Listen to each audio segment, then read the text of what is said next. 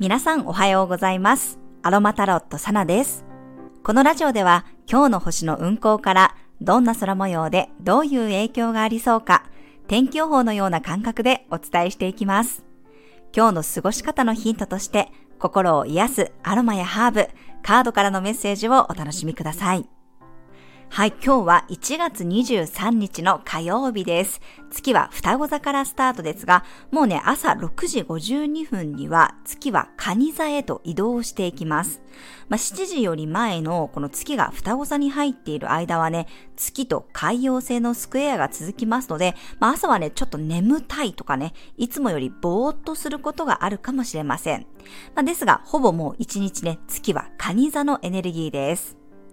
月が蟹座に移ることによって仲間内や家族、親しい人たちに意識が向かいます。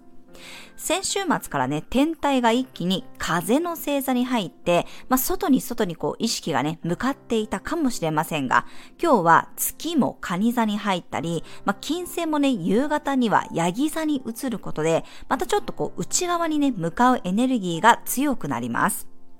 蟹座は水の星座なので、感情が大事であり、共感したい、共感してもらいたいという気持ちが強まります。今週の金曜日にはね、獅子座の満月もあるので、まあ、ちょっと感情が揺れ動きやすいですね。月にとって、蟹座は自分のホームなので、月のエネルギーがね、ストレートに発揮されます。いつもより誰かを思う気持ちやね、心配する気持ちが強まって、まあ、ついついこう、口うるさくなってしまったりとか、もしくはこう、家族からのおせっかいに対して少しね、鬱陶しさを感じることもあるかもしれません。えただですね、月に対しては、お牛座の木星と魚座の土星がいい角度を作っていて、土と水の小三角形を作っています。木星と月がね、絡むことで楽観的になれたり、ちょっとこう、おおらかになれるところもあるんですよね。周りの人と寄り添うことで安心感を得られたり、ほっとするということもありそうです。あとは、魚座の土星ともね、調和的な配置なので、まあ、もやもやしていた感情がすっきりしていったりね、何かこう、腑に落ちるということもあるかもしれません。なんかこう目に見えないエネルギーとか感情っていうものがきちんと言語化できてね、納得できるようなそんな感じがします。まあ、今日から満月まではね、特にこう感情にフォーカスすることが増えていきそうです。まあ、だからこうイライラしたりね、あとは急に悲しくなったりとか、テンション下がっちゃったりとかね、まあ、少しこう気分のね、波があったとしても、まあ、満月前だし、月も蟹座にあるし仕方ないかぐらいでね、あんまりこう焦らず自分をいたわるように過ごしていきましょう。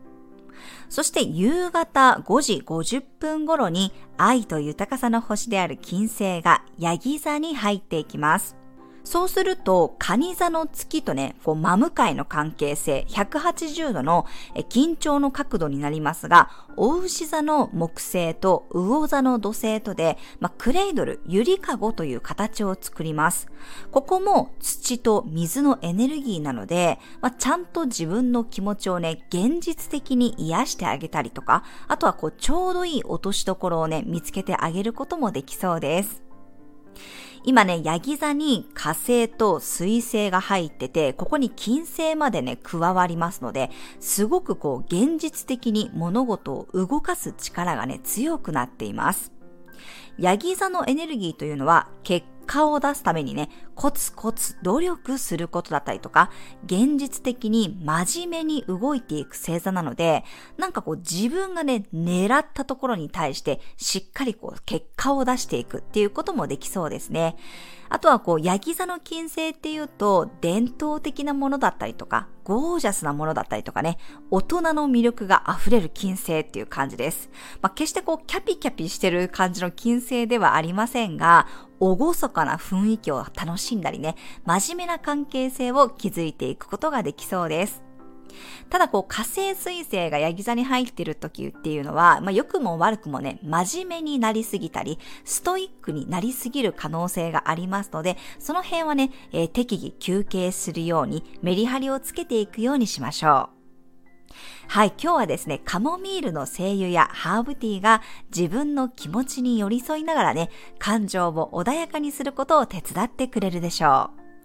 はい、では続きまして、カードからのメッセージお伝えしていきます。1月23日のカードからのメッセージです。おお、飛んできた。はい、こちらです。よいしょ。はい、スピリチュアルストレングスのカードが出てきました。精神力のカードです。はい、このカードですね、えー、魂の数と魂の9のカードで、あの、ワンドの9に相当するカードなんですけど、あの、写真をね、またインスタグラムのストーリーズに上げておくので、興味のある方見ていただいたらと思うんですが、あの、結構ね、緑色をしてるんですよね。あの、全体的な絵柄がすごくグリーンなんですよ。で、このサイキックタロットオラクルカードって、このジョン・ホランドさんっていう方が本当にこうサイキッカーの方でね、あの、その方が、あの、結構わかりやすく、なんていうのかな、このサイキックな開発ができるように、え作ってくださっているカードで、まあ、やっぱりこの色一つ一つにもすごく意味があるんです。だから、精神力のカードで、ワンドの9のカードなんだけど、なんかこの直感でやっぱり受け取るメッセージとしてはね、心の安定感とか、心の土台とかね、そういうメッセージがすごく入ってくるんですね。内なる強さっていうメッセージがすごく強く感じられます。なので、まあ、今日ね、月が蟹座に入っているので、なんかやっぱり自分の中で心がざわざわすることとかね、うん、ちょっとこう揺れ動くような感じもあるかもしれませんが、そういう時こそ自分の内側に集中するっていうことだったりとか、あとはその感情と向き合う勇気が必要だったりね、まあ、自分をこう、自分の心とか自分自身を安定させるっていうことが、まあ、今日はすごく大切ですよっていうことをね、言っているかなと思います。ました。なんかちょっと難しいんですけど、あの、感情にね、支配されすぎないっていうメッセージとともに、でも、感情にやっぱりヒントがあるっていう感じがするんですよね。あの、私がいつもお伝えしているように、自分が感じていることっていうのは、ただその目の前に起こっている現象に対して心が反応していることなので、なんで自分の心がそんな風に反応したのかっていうことを深掘りしてみると、まあ、そこにいろんなメッセージ、いろんな観念が入ってたりするんですよ。なので、なんかちょっとね、もしこの月が蟹座に入っている間、もしくはこの満月の期間ね、自分の中でなんかその心に引っかかるものが出てきたり、感情が揺れ動くことがあった時には、まあなんか少し内観してみるといいよっていうことをね、言っているんじゃないかなと思いました。はい、ぜひカードからのメッセージ参考になさってください。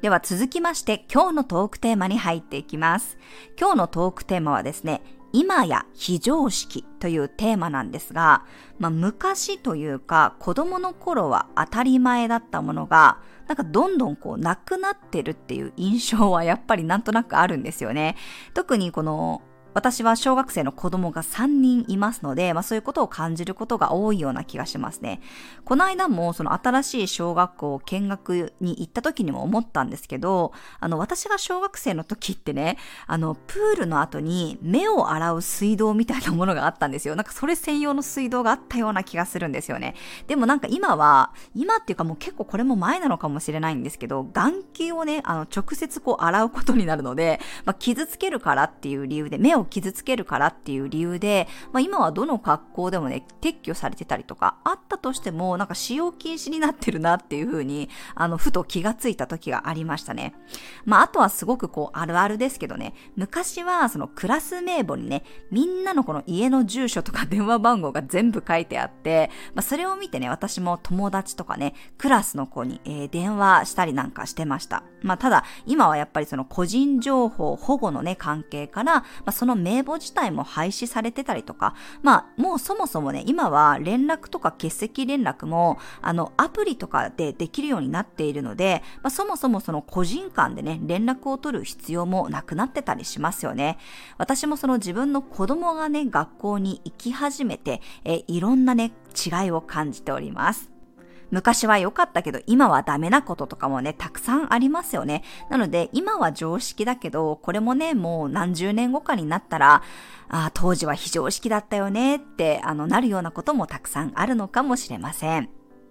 まあ、ただですね、私はこのトークテーマを見たときに、その昔と今でのその常識と非常識っていうのもあると思ったんですけど、私の頭の中にね、浮かんできたのは、やっぱりその日本とそれ以外の国の中の常識、非常識っていう方がすぐにこう頭に浮かんできたんですよね。特に私の中で驚いたのは、やっぱり日米でのね、出産の違いのショックが大きかったです。あの、私は長男だけ日本で産んで、次男と末っ子はアメリカで出産してるんですけど、やっぱりね、なんか、あの、日本の厳しい食事管理とか体重管理って一体何だったんだろうって思うことがあったりとか、あとこう、日本では何泊ぐらいなんだろうな、ちょっとわからないんですけど、普通分娩だとね、アメリカって結構一泊二日で退院とかね、もう中にはあの慣れてる人だと日帰りで出産して帰るっていうアメリカ人のママとかもいて、日本人の頭ではね、理解不能でした。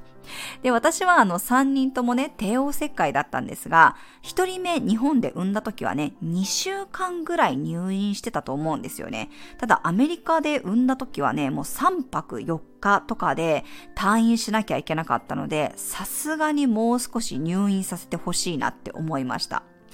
あとはこう日本のね、お祝い膳みたいにセレブレーションディナーとかもあったんですけど、まあその時のメニューもね、超巨大なピザとかパスタだったりとかね、あの、産後すぐの食事にサンドイッチとかね、あとはカフェインレスのスプライトが出てきたりとか、M&M's のチョコチップクッキーが出てきた時に私はもう大爆笑しましたね。うーん、本当になんかそういうカルチャーショックはね、大きかったです。粉ミルクの作り方とかね、あと沐浴をしばらくさせないっていうことだったりとか、赤ちゃんの時からまあ、寒い地域だったからかもしれないんですけど、ビタミン D のサプリを飲ませるっていうところだったりとかね、まあ、とにかくいろんなカルチャーショックがあって、まあ、日本の常識が海外では非常識だったりとか、まあ、いろいろ戸惑うことが多かったです。でも、なんかそういうね、経験があったからこそ自分の固定概念とか当たり前をね、こっぱみじんにされて、まあいろんな考え方があるんだなってこうゆるーくね、物事を考えられるようになった気がしています。はい、皆さんの中で、えー、常識、非常識、いろいろあると思いますが、まあ、どんなことに対してもね、柔軟に対応していけるようになりたいなって私自身は思いました。私もまだまだ、まだまだっていうか普通にね、あの無知な部分はたくさんありますので、まあ、新しい経験をしていって、新しいルールを知って、あとはもう合にいれば合に従えかなと思いますね。だから自分たちの子供の時はとか自分が若い時はってこうついつい言いたくなる気持ちもわかるんですけど、だけどやっぱり新しい、新しいというか若い人たちにとっては若い人たちにとっての価値観があって、常識があってっていうことだと思うので、まあ、そこの、なんていうのかな、自分の価値観をやっぱり押し付けないとか、自分の中の常識を人に押し付けないっていうところがね、すごく大切になってくるんじゃないかなと思います。はい、以上が今日のトークテーマでした。では最後に12星座別の運勢をお伝えしていきます。お羊座さん、自分の居場所や立ち位置を確認するような日、身近な人との時間を大切にしましょう。お牛座さん、いろんな情報や連絡が入ってきやすい日、レスポンスは早め早めを心がけましょう。双子座さん、少し落ち着きが戻ってくる日、のんびりペースで着実な一歩で進めることができそうです。蟹座さん、月が蟹座に入り、スポットライトが当たります。自分の気持ちを素直に表現できたり、愛情を確認できることがあるでしょう。獅子座さん、内輪ネタが盛り上がるような日、一人時間を作ることで心の整理整頓ができそうです。乙女座さん、周りからの協力関係が得られそうな日、面白い人とのご縁がつながったり、オンライン上での接点が増えるかもしれません。天秤座さん、自分の仕事に集中できる日、しっかりと目標に向けた行動をとることができそうです。経験者の意見も参考にしていきましょう。サソリ座さん、心がふわっと軽くなるような日、いつもより楽観的な気持ちで物事に取り組めそうです。不思議な後押しが入るかもしれません。伊手座さん、身近な人の意見に耳を傾けたい日、自分では気づかなかったようなアドバイスがもらえるかもしれません。ヤギ座さん、金星がヤギ座に入り、魅力アップ期間に入っていきます。自分の好きをアピールしたり、楽しいことに時間を使っていきましょう。水亀座さん、細かい部分の調整や軌道修正ができる日。自分のことを最優先にして余力で周りのことにも手を貸していくといいでしょう。魚座さん、心の潤いを感じられそうな日。愛情や創造性が溢れ出すかもしれません。自分の中のときめきを大事にしてください。はい、以上が12星座別のメッセージとなります。それでは皆さん素敵な一日をお過ごしください。お出かけの方は気をつけていってらっしゃい。